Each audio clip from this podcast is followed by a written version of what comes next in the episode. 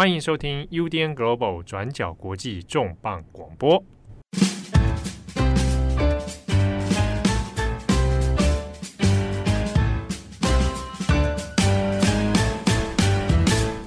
Hello，大家好，欢迎收听 UDN Global 转角国际重磅广播。我是编辑木仪，我是编辑赖云。好，今天的重磅广播呢，我们要来谈谈孩子的议题——战争之下的孩子。诶，现在九月十四号。这个台湾开学应该大概两个星期了，大学好像还没吧？大学还没，但这些小朋友们已经在八月三十号这天各自都陆续回到学校了。那在每年的这个时候呢，其实各国都大概属于所谓的返校季。就台湾开学两天之后呢，在九月一号这一天是俄罗斯跟乌克兰的开学日。九月一号这一天，在乌克兰还有俄罗斯等等这些前苏联国家，除了开学日之外，也是很重要的一个日子，叫做知识日。在以往没有战争的时候，这些国家他们都习惯在这一天知识日的这一天来开学。但是我们知道，从二零二二年俄乌开打之后呢，乌克兰有上千所的学校他们被炸毁，再加上很多人逃难了，所以导致非常多小朋友他们的教育是被迫中断的。那就算是有正常上学的孩子们，我们应该都可以想象得到，他们的学习成效应该是大幅下降。好，那么讲到开学日这一天，大家都有开学过嘛？在正常情况之下，我们大概都会背起我们的书包，然后回到学校。那有些学校会举行开学典礼啊，然后就像有些校长就会上上台讲说：“哦，大家要好好读书。”哎呦，我最讨厌听校长讲话了。嗯，不喜欢听，嗯，不喜欢听的理由大家都知道了。对，大家就是校长们都会说哦，大家好好读书，然后要运动啊，或是要养成所谓的啊阅读习惯等等，其实都可以想象的出来。不过在九月一号这一天，乌克兰的开学情况跟我们想象的都不太一样。例如说，很多学校就没有我们刚刚讲的这些在广大校园里面开学的热闹画面。不过，在这一天，我们可以看到，即使乌克兰现在处于战争之下，这种紧张的状态，但是还是可以观察得到，乌克兰很努力的想要在可以的范围之内去回复到孩子们该有的开学氛围。其实他们在这种打仗的背景下面还可以开学，就已经很厉害了哈。对，而且我们可以看到，这些孩子们他们走进去的，并不是我们熟悉的校园哦，而是一个个地铁站。对，现在很多地方的地铁站都已经成为小朋友们上学的地方了。那另外，九月一号这一天，俄罗斯也是开学日，也是知识日。那这些俄罗斯学生在开学日，他们跟以往也有所不同。所以，我们今天的重磅广播就要从开学日出发，来看看这些在乌克兰的城市，这些儿童、这些青少年，他们怎么来应对战争之下接受教育这样的生活。他们要怎么样竭尽所能的恢复到他们原本的生活当中？而这些学生呢，不管是俄罗斯的学生还是乌克兰的学生，他们在战争持续的状态之下，他们在课程方面有没有什么样的调整呢？最后呢，乌克兰跟俄罗斯各自都是如何努力的在维持正常生活？这个就是我们今天要带大家一起来看的。那其实我们在。做功课查资料的过程里面，也看到在东部的哈尔科夫，就是那个在开战不久就被俄军占领，然后在去年九月的时候乌军收复的那个哈尔科夫，他们现在很多地铁站都都被改装成教室，然后就是让小朋友去恢复他们的正常学校生活。对，我们知道哈尔科夫这个地方，它的地理位置距离俄罗斯边境非常的近。那在俄乌开打之后呢，整个哈尔科夫北部可以说是被战争摧残得很惨。那在这么近的距离之内呢，俄罗斯的导弹可以在不到一分多钟的时间直接炮击到这个地方。因此，在这个战争爆发之后，在哈尔科夫全部的学校都改成线上上课，要来维护孩子们的安全。不过，在这种战火之下，因为这些人的家园他们被摧毁了，那很多孩子基本上就算是有线上课程，他们也很难参与。那再加上长期上网课这件事情，让师生还有孩子们以及同才之间的互动大幅的下降。那这个其实也严重的影响到乌克兰孩子们的学习能力还有社交能力。所以现在有非常多的父母，他们就下定决心说，想要把孩子们送回学校去上课。不过这个并不容易哦，因为首先就是要怎么帮孩子们搭建安全的学习环境呢？我们刚刚讲到哈尔科夫，在今年就陆续的在一个个地铁站里面，把一些空间拿来装修成孩子们的教室，目的就是为了让孩子们在战争期间还是有安全的地方可以接受教育。所以哈尔科夫当局就做了这个大胆的尝试，让家长他们以自己主动报名的方式来选择要不要让孩子们来到这个地铁教室来上课。经过审慎的决策评估，还有建造之后，现在哈尔科夫大约有六十间的地铁教室已经建造完成，等待孩子们来上课。那当局在这个之前呢，其实做了非常久的评估。那他们还有跟联合国紧急部门合作，也对所有的这些教育机构来展开检查，把会受到炸弹威胁的几率降到最低。那那些教室长什么样子？它跟我们一般在学校里面的教室有什么不一样吗？看照片中这些教室还蛮有趣的，因为其实你不仔细看，你不会发现它有什么不一样。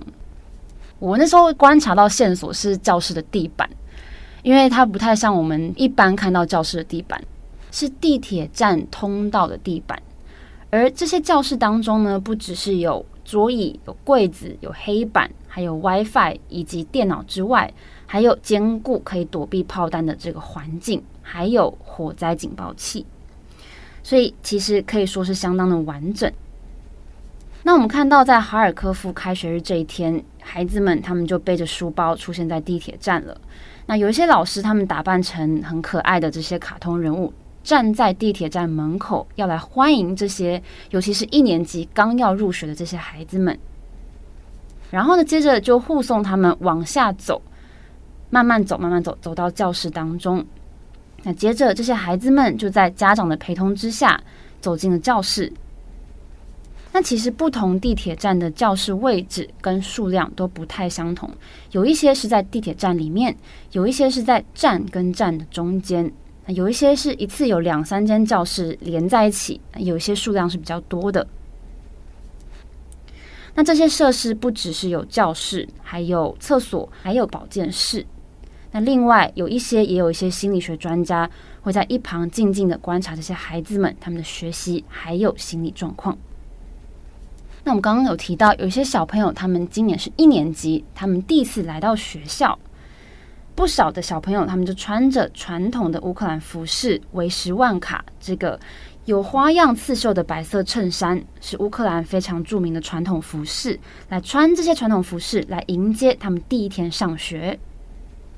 那在这个开学典礼上，我们就有看到这些师长们，他们就开始敲响铃铛，象征正式开学了。画面中有看到这些教室当中，老师们教书的样子都精力充沛，然后在墙上也挂着一些乌克兰历史名人的一些格言，还有一些彩色的图画。那我们在这一天也看到这些小朋友们，他们开始结交朋友了，他们在教室当中玩玩具，这种欢乐的画面。那那些小朋友可以去学校上课，他们开心吗？因为我自己以前开学的时候我都超不开心的，我想放假。还是那些家长会不会很高兴说啊，小孩子终于可以送去学校了？有，我看到有一个一年级的导师，他叫尼洛娃，他说他其实，在开学之前，他心中非常忐忑，因为大家都知道战争带给小朋友很大的创伤，所以这些师长们他们都很头痛说，说那回到教室的这些孩子们，他们上课会是什么模样？他们会不会其实兴致缺缺，或是很难适应新的生活呢？而且，这位老师他也提到说，要怎么让小朋友在心里不要再受到更多的创伤的状态之下去协助他们了解周围现在正在发生的事情。这个对于很多老师来说都是很大的挑战。不过，尼洛娃他也说，在开学之后这两周当中，他都发现孩子们的状况比他想的好很多很多。那对于可以重新开始上实体课程这件事情，小朋友们也都很高兴，也都很投入。大家知道，在战争之前有疫情的这件事情。那从疫情开始之后呢，很多小朋友他们就开始上网课了。所以疫情再加上战争的双重夹击之下，很多小朋友他们已经很久很久没有回到学校上课。至少三四年了吧。对，那尼洛娃他也说呢，老师们都非常高兴，这些孩子们在历经一连串的风波之后，还是存在学习的动力。那他也说，他也会竭尽所能的来陪伴他们。那另外呢，我们在报道当中也看到很多家长的现身说法，这些家长们他们呃是带着小朋友一起来上学，然后有一些有留在现场观察孩子们上课的情况。那在下课的时候也很有趣，是家长们在地铁站外面排排站，就像我们平常看到放学在学校外面排排站的家长，这些亲子互动几乎是没有差别的。那有一位家长，她是一位单亲妈妈，她叫做科技列娃。她说，她原本跟她的双胞胎女儿住在哈尔科夫的库皮扬斯科。那她也分享了他们的故事。她说，去年俄乌开打之后，在六个月当中，俄军跟乌军在库皮扬斯科开始搏斗，那这里也遭受到了很无情的炮击。虽然最后俄军是宣布撤离这个地方，不过很多城市都临近乌东战线，所以非常多人都担心说，诶，俄军会再次的占领这个地方，所以都离开了这里。那包含在库皮扬斯科的这个科技列娃，还有他的两位六岁女儿，当时都离开了。不过，科技列娃跟他的两位女儿，他们的流亡生活并不轻松。科技列娃就说，他的工作并不稳定，而且他的薪资微薄，那这些收入都难以支付他的女儿上线上课程的费用。比如说，他的孩子们视讯上课需要电脑设备，那这些电脑设备需要配备镜头、配备麦克风等等。那他说他自己懂得并不多，也不太会操作这些设备。而在过去流亡的这段时间以来，这两位女儿，她们都不断的在问说：“诶，什么时候可以回家？”他每天看着女儿，都在想说：“什么时候才可以让女儿们回到正常的生活，接受正常的教育呢？”也因此，他听说这个哈尔科夫现在有安全的可以让孩子们安心上课的地方，他非常的高兴，那也立刻跟女儿们分享这个消息。那最后，他们是决定要回到自己的家乡哈尔科夫。那他也帮忙女儿报名了这个地下教室的课程。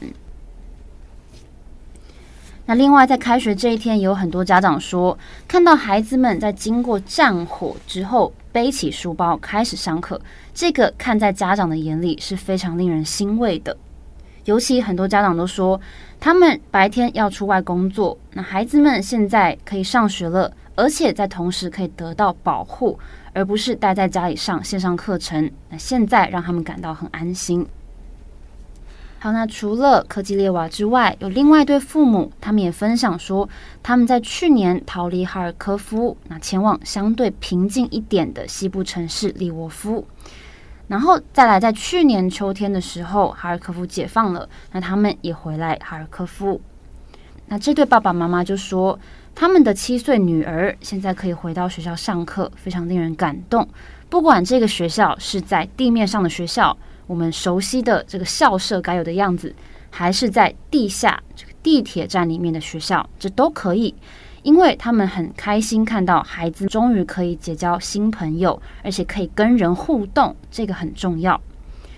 而无论现在这种模式会持续多久，这些家长们他们也都说会跟孩子们一起来适应新的常态。对，其实就是回到学校上课，对小孩子来说，他是他们怎么学习跟同才互动、跟人交流一个很重要的面向。那也是学校教育本来就一个功能是这样子。然后，其实，在疫情的时候，很多国家都是已经远距上课很好几年。那后来就是疫情慢慢减退之后呢，回到校园之后，就有很多人发现说，那些已经远距上课很多年的学生，他们的一些学习表现、学习成就是跟以前都在实体上课的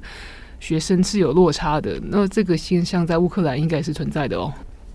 对，我们刚刚提到呢，这个在战火之下呢，很多学校他们都被炸毁或是受到严重的损害，再加上很多师资外流的问题，让很多小朋友他们都不是在正常的教育方式之下学习，长时间以来导致他们知识出现了巨大的差距。我们举在赫尔松前线附近的城市尼古拉耶夫为一个例子。在二零二三年五月的一项研究当中，有发现说，尼古拉耶夫的孩子们平均每周只花十六个小时进行任何形式的教育活动。那其中有一半的孩子们每一个星期学习时间不到十个小时。那大家可以稍微就是除一下，一周学习不到十个小时，那就意味着一天可能只有一个小时左右的学习时间。而且我们刚刚有提到。在战争之下，学校或是很多教育机构的老师流动率也是很高的。比如说，在战争爆发的初期，就有超过两万两千名的老师们，他们离开了乌克兰；还有大概接近一千名的教育工作者，他们也离开了这个教育的岗位，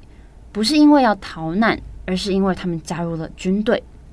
所以，专业人才的缺乏也间接影响到孩子们的学习。再来，我们看联合国儿童基金会这个 UNICEF 的最新调查数据，有高达百分之五十七的老师们，他们表示他们的学生语言能力严重下降。那再来是数学能力，有百分之四十五的老师们，他们表示他们学生的数学技能下降。那再来还有百分之五十二的老师表示孩子们的外语能力下降。这三个领域都是在乌克兰教育当中相当重要的领域。好，那逃到国外的孩子们，他们状况有比较好吗？其实不然。我们看联合国难民署的资料，有说世界各地总共加起来有五百九十万名左右的乌克兰难民，大部分都四散在欧洲各国。不过在这之中呢，只有一半的孩子们他们有到收容国的学校上学，所以入学率非常的低。那造成这种情况的原因很多，包含有些家长他们在国外。对于要不要送孩子们去上学，他们其实很犹豫，因为他们希望能够尽快回到乌克兰，但同时又担心孩子们如果真的去上学了，那如果有一天又回到乌克兰，那他们是不是又不能去适应乌克兰这个原本的体制？所以这些不确定性都有影响到他们能不能接受教育。所以总个以上，在俄乌战争之下，非常多不管是留在乌克兰境内，还是逃到国外的乌克兰孩子们，很多都处在教育中断的状态。那这些乌克兰小朋友，他们不管是去正常的学校，还是在地铁教室上课，那他们可以上的课程跟原本有什么不一样吗？对，我们可以发现，其实很多小朋友他们在课程方面也有一些变化。比如说，现在这个空袭还是不断的在发生嘛。那乌克兰他们就认为说，孩子们他们必须要理解这件事情的危险性，在什么时候必须要做什么样的事情。所以在 UNICEF 以及相关单位的协助之下，现在乌克兰的小朋友他们正在学习地下防空洞的相关安全知识。另外，我们之前在 Daily 上也有稍微跟大家提到过。在俄军埋下很多的地雷当中，很多地雷外观长得其实很小，很像玩具。所以如果有小朋友他们经过捡起来之后，后果不堪设想。所以他们教材当中现在也包含了地雷安全手册。那些地雷安全手册长什么样？这些手册其实我原本以为说会是一个哦很。你知道很严肃，然后那种排版很差的那种，好像国防部做的东西。哎，对，那种制式的手册。但我看资料之后，我才发现这些手册他们经过很精心的设计，图像化，而且他还画成漫画，来教这些小朋友要怎么样来判断不同类型的爆裂物，原则是什么，口号是什么，来训练他们，让他们不会在看到可疑物的时候还去触碰，然后受到波及。而年龄更小的小朋友要怎么办呢？我们刚刚看到这些漫画啊，什么等等这些形式，可能比较适合比较高年级的。那更小的小朋友怎么办呢？乌克兰他们其实非常的聪明，为了要让这些课程适合各个年龄层，他们搬出了一只很有名的狗狗。这只狗狗的名字英文翻作是 Patron，又叫做子弹。大家可能如果有看到这个。这个新闻资料可能很熟悉，这只狗狗是一只捷克罗素梗，它是乌克兰国家紧急事务局的侦报犬，它其实长得真的还蛮可爱的。这只狗狗呢，它原本是乌克兰北部城市切尔尼戈夫排雷大队负责人他们家的宠物，一开始只是要 for 打猎用的而已，但是在训练之后，他发现这只狗狗它的嗅觉异常的敏锐，所以在俄罗斯入侵乌克兰之后，它就开始被训练来寻找未爆弹。那在这一年多的期间当中，这个子弹也帮助乌克兰国家紧急服务局出任务，不到三个月的时间就累积找到了两百三十六个俄罗斯的爆炸装置，发挥了非常重要的功能。所以，子弹在乌克兰迅速窜红之后，它就成为世界非常知名的网红狗狗。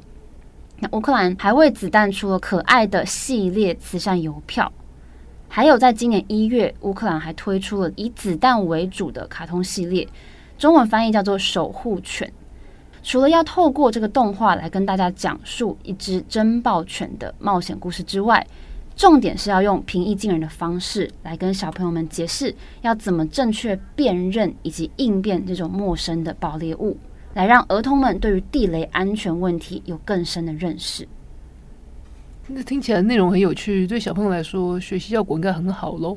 对，因为有一个来自基辅的老师，他就有在 BBC 的 Podcast 当中分享，以这个守护犬为教材来教导小朋友的这个过程。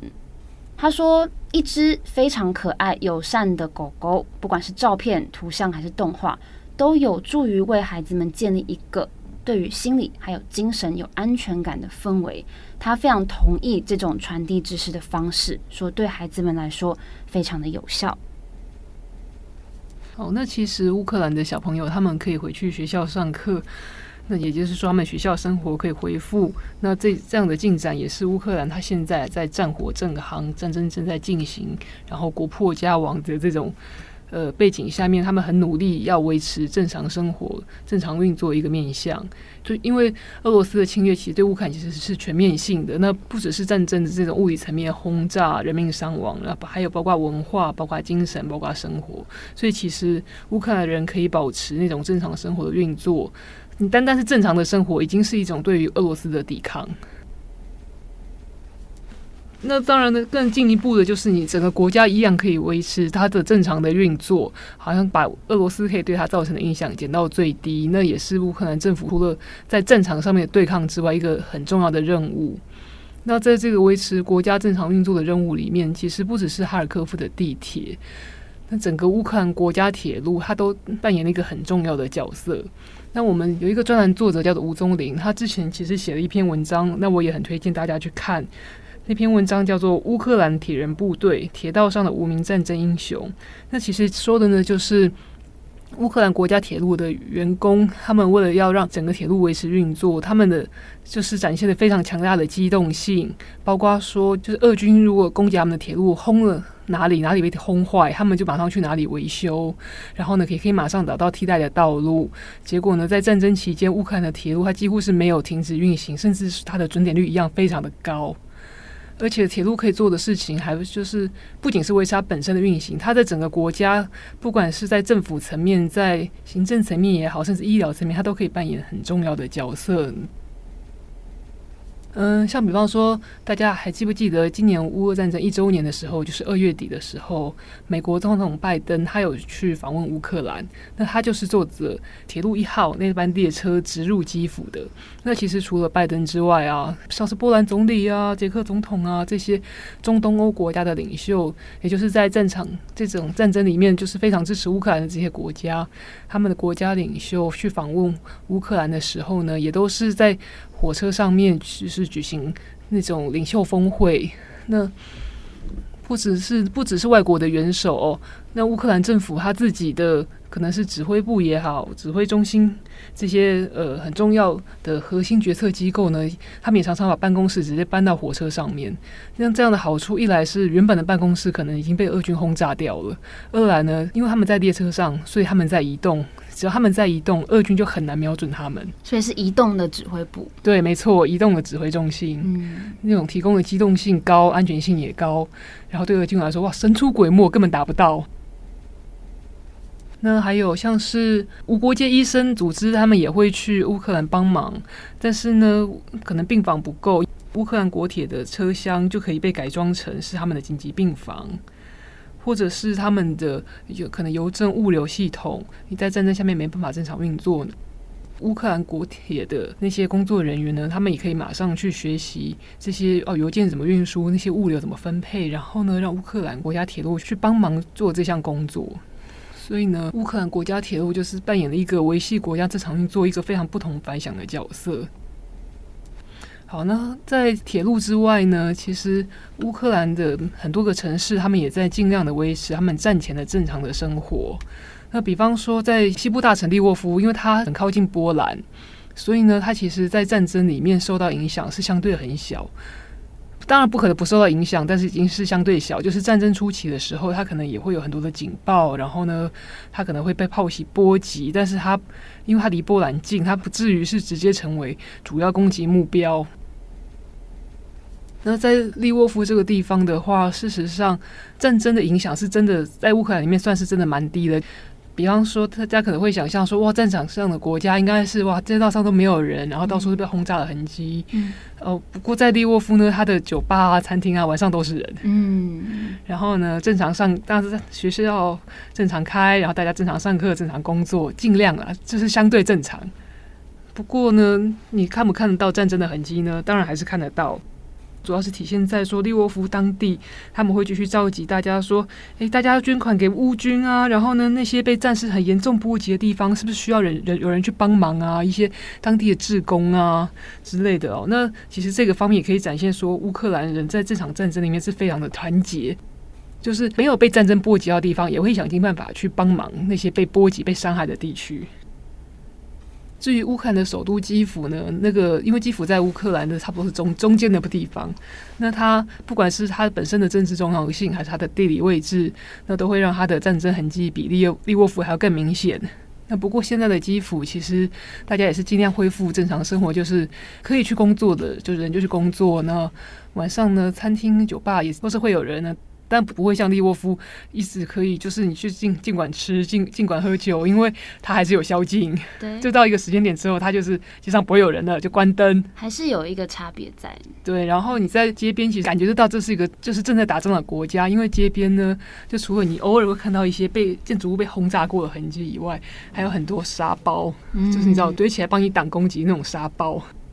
也是有士兵在城市里面走来走去，走来走去。或者是你如果晚上去餐厅，你会看到还是很多客人，但是你如果仔细听他们对话，你还是会发现有点不一样。都是在讲战争的东西吗？对，就是你一饭去餐厅，你会跟人家说啊，比方说啊，我小孩开学了，或者是说，哎、嗯欸，我跟你讲，我昨天去看芭比，很好看。对，那。乌西夫人，她可能也会讲这些话题，可是她也可能就忽然哎，话锋一一转，跟你说：“我跟你讲，我哪里防空洞那个躲炮袭比较安全。嗯”对对对，或者说，这已经成为他们话题中的一部分。或者说啊，我啊，我上我上礼拜要安排完一场我我哪个亲戚的那个葬礼。嗯嗯嗯嗯。或者是会跟你讲说：“哦，因为我最近因为一直听到那个炮弹的声音，我压力很大，我睡不着。然后我可以什么调试这样子，嗯、就是话话题可能是这样子。所以就看起来正常，可是仔细听。”仔细感受，就会发现说还是有很多跟以往不同的地方。就是你不可能完全跟以前一样啊！你因为战争这件事情，它就是这么血淋淋、活生生，你不可能假装没有这件事情。那至于哈尔科夫，就是有地铁教室的那个哈尔科夫，因为他也是呃去年九月才离开的俄军的占领，然后到现在都是因为那么靠近俄罗斯，所以呢，他其实一样算是炮火隆隆的前线地区之一。那在哈尔科夫的情况就真的蛮不一样的。然后说他的晚上还是真的是全黑，路灯全部关掉，因为避免让俄军看得到人、看得到东西，就可以直接炮弹就过去了。然后市中心也常常被轰，就是你可能昨天走过去的一个建筑物，然后明天再走过去，你就看到被轰了。不过啊，虽然哈尔科夫的情况还是就是充满未知的，蛮不安全的，可是还是有很多就是战争初期逃走的那种哈尔科夫的居民，他们其实还是有回去，他们都陆续回去了。刚刚说的流亡生活其实并不是一个正常的状态。其实转角国际之前也有一篇文章是谈到，像在顿内茨克那些地方，很多战争初期逃走的人，他们最后还是选择又回去，因为他们在新的地方可能一来西部物价比东部贵很多。然后他们在西部就是要找工作条件根本比不上原本的居民，那只能找到一些可能零工，或者是根本找不到工作，然后又是逃过去的，所以你需要负担房租，还需要照顾你的家人。可是你可能根本也没有带多少钱，带多少东西过去。那最后你可以做的可能就是回到你的家。大部分的人都还是最依恋的地方就是自己的家嘛。那其实啊，虽然说在俄罗斯的攻击之下，单单是二零二二年二月到五月之间哦，这三个月，那哈尔科夫当地就已经有三千多栋公寓，将近两千栋的独栋住宅都被炸毁了。那更不要讲，说大量的那种城市基础设施，因为大家从新闻报道也可以看到，俄罗斯后来攻击什么发电厂啊、嗯、什么自来水厂啊，超级没有品。那不过啊，就是哈尔科夫现在到二零二三年初的时候，就已经有部分的商店就是重新开业，然后呢，那个公共交通啊、供水、供电、供暖也都开始恢复正常。那虽然说就是还是会有俄军的炮袭。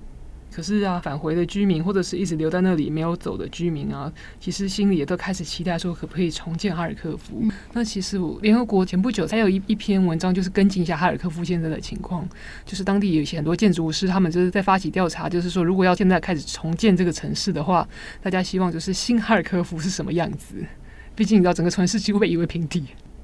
那他们心中的新哈尔科夫是什么样子呢？其实好像还是没有很明确的结论哦，因为他们其实心里最重要的，现在还是想说，至少那个供给先停下来，然后我们可以恢复我们的日常。嗯、可是因为哈尔科夫它其实是东部很大的城市，原本也算是一个历史文化的中心，所以当然就希望那些被毁掉的博物馆啊可以重建啊，嗯、然后呢，大家可以重新去认识乌克兰历史啊，然后看那些被保存下来的文物啊。然后因为呃哈尔科夫大概从十七世纪中叶的时候就开始发展。真的算是一个很珍贵的文化古都。大家可能会以为说，现在这些居民可能会很很希望说，我们要加强这个城市的安全啊、防空洞啊什么的。不过，参与这些建设项目的建筑师有说，就目前大家提出来的十一项提案里面，只有一项跟安全有关。那不过呢，他们现在还有一个很有趣的发展，其实跟刚刚地铁教室有一点像，就是说。在哈尔科夫有很多防空洞，现在就直接被大家做成说，在地底下的工厂、地底下的大学或者是活动中心，嗯、就所有东西都搬到地下去了。对对对对对，这除了安全之外，大家就是你好好在下面生活活动，反正这是这是一个可以栖身大家安全，然后继续原本生活的地方。嗯，暂时的，对，暂时。什么时候可以结束这种暂时状态？我觉得对乌克兰人来说，现在应该算是有一点令人感到。悲伤吗？但同时也是一个契机吧，就是一个新的希望。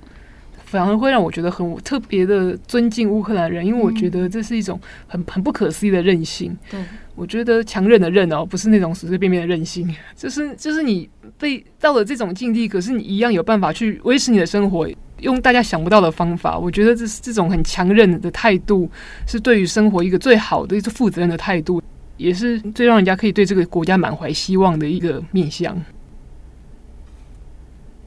那不过呢，讲完乌克兰，我们可能要讲一下俄罗斯。对，俄罗斯的状况现在如何呢？就是我觉得哦，在因为我们看到的是乌克兰，他很努力要维持正常生活的一切，但是俄罗斯好像是要假装一切都很正常。嗯，因为他们的立场可能就有点不太一样。侵略者没？好，就像是说俄罗斯，他一样也在九月一号开学嘛。那我刚好看到有一个俄国独立媒体 Medusa 的一个报道，发生一件很讽刺的事情，在开学日那一天。嗯，因为大家还记不记得去年有一个城市，呃，力抗俄罗斯的侵略，浴血奋战，挡了好几个月，最后还是不幸的被俄俄罗斯给攻下来。那个地方叫做马利波。对，马利波到现在依然被俄罗斯占领。啊，这个真的是一个很令人印象深刻的地方。对，但是马利波因为他有那么浴血抵抗的一段时间，所以呢，他一样在很多人心里一样是那个奋力抵抗、奋勇抵抗俄罗斯的一个象征。嗯、但是呢，在开学日的时候，普丁呢他就用视讯的方式去参加大家的开学典礼嘛。嗯。然后呢，在马马利波的时候啊，就有一个学生在顿内茨克共和国总统，顿内茨克共和国就乌乌东那个亲俄的共和国嘛。就是新的乌东两个分裂分裂的州，然后后来俄罗斯就是扶持他们的那种反抗群，然后最后就去年就独立了，然后只有俄罗斯跟几个俄罗斯下面的小国承认。对，就那个顿内茨克啊，顿内茨克总统普希林他就带着一个马利波的小学生，一年级的学生去跟普丁，就让那个小学生跟普丁说：“他谢谢你们照顾我心爱的马利波。”我看到那小孩那个表情，整个是超无奈的，就是被逼迫要做这种事情。而且我看到后面还有一些穿军装的大人还在那边移动他，就说：“哦，你现在要讲话喽，你现在要看着镜头啊。”就画面一堆大人跟一个小孩子，你就想说是绑架吧？对对，然后他就说：“哦，谢谢普丁总统爱我们这样子。”对，哇，有够假。然后啊，另外俄罗斯本地的学校，他们九月开学季的时候，当然他们就是。如常开学嘛，毕竟他们自己本土没被没有被轰，如常开学。可是他们教学的内容就有发生一些改变，像是俄罗斯的教育部长九月六号，他就说他要成立一个新的中心。那这中心要干嘛？就是专门培训乌俄战争里面的那些退役的俄军，让这些退役的俄军来负责上国防课程跟安全课程。国防课程、安全课程是什么呢？就是教小朋友用枪。唉，我真的觉得这很讽刺，因为我们刚刚讲到。乌克兰小朋友他们增设课程是要怎么去辨识爆裂物，要怎么去学习这种防空洞的安全知识。可是反观在俄罗斯，他们是教小朋友怎么用枪。对啊，然后像是要用什么 AK 四七突击步枪啊、手榴弹啊。然后呢，这个是国防课程。那你也知道，你要改变一个人的想法，你要改变一个人对世界的观感，你要从什么历史着手。对，所以呢，他们在。苏联历史，然后呢，就是乌俄战争这一块，还有呢，普丁统治的时代这一块，他们的教材就是你知道大幅修改，对，就是把这种外界可能认为是历史罪人的一些状态，然后把它扭转。怎么可能说普丁是历史罪人？就是就是形象扭转，就像说啊，乌俄战争为什么会爆发呢？啊，因为这个是一个特殊军事行动，因为就我这些西方国家对我们祖国俄罗斯那个图谋不轨，想要肢解我们，对。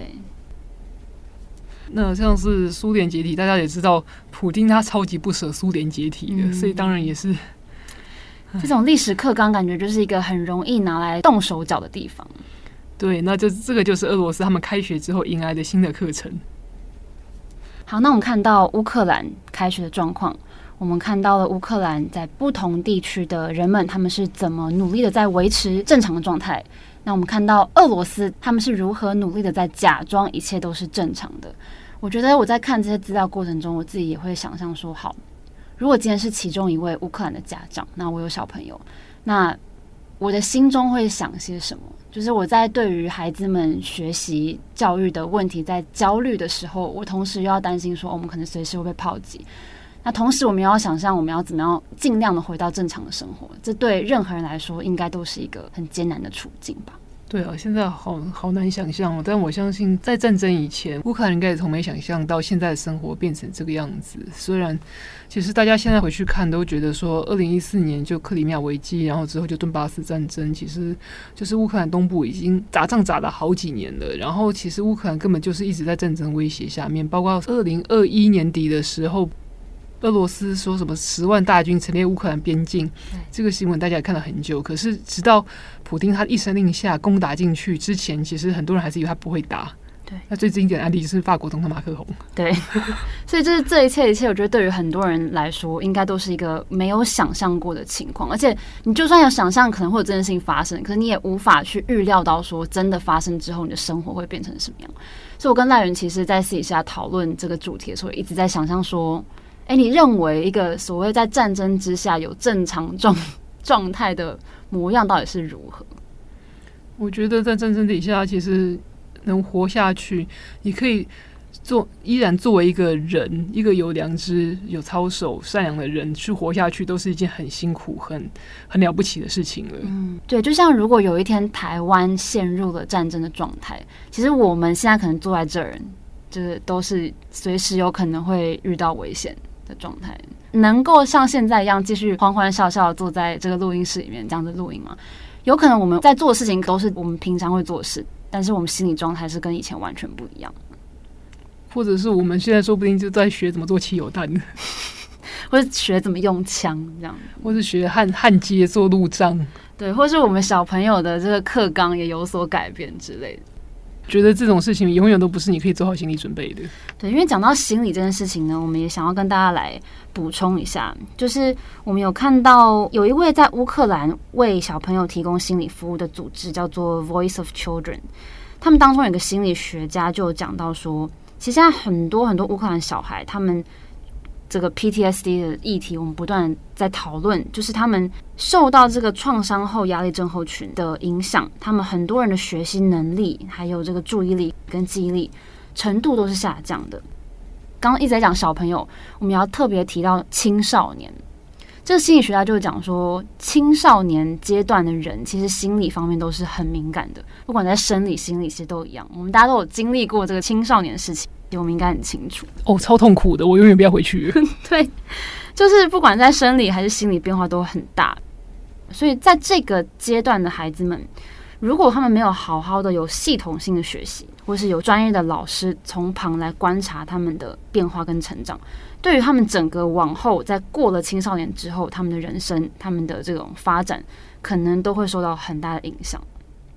不过好在现在乌克兰他们有意识到这些，我们刚刚讲到所有教育中断的情形、青少年心理发展的问题，这个乌克兰他们都有意识到要开始努力的让这些人回到正常的教育状态，以避免这些学习中断的情形对于他们的前景或是未来造成长期的影响。所以九月一号这一天，乌克兰开学了。这些老师们、家长们、孩子们是多么努力的，想要回到至少维持一个可接受、正常的状态。那未来成效会如何，也值得我们持续的来关注。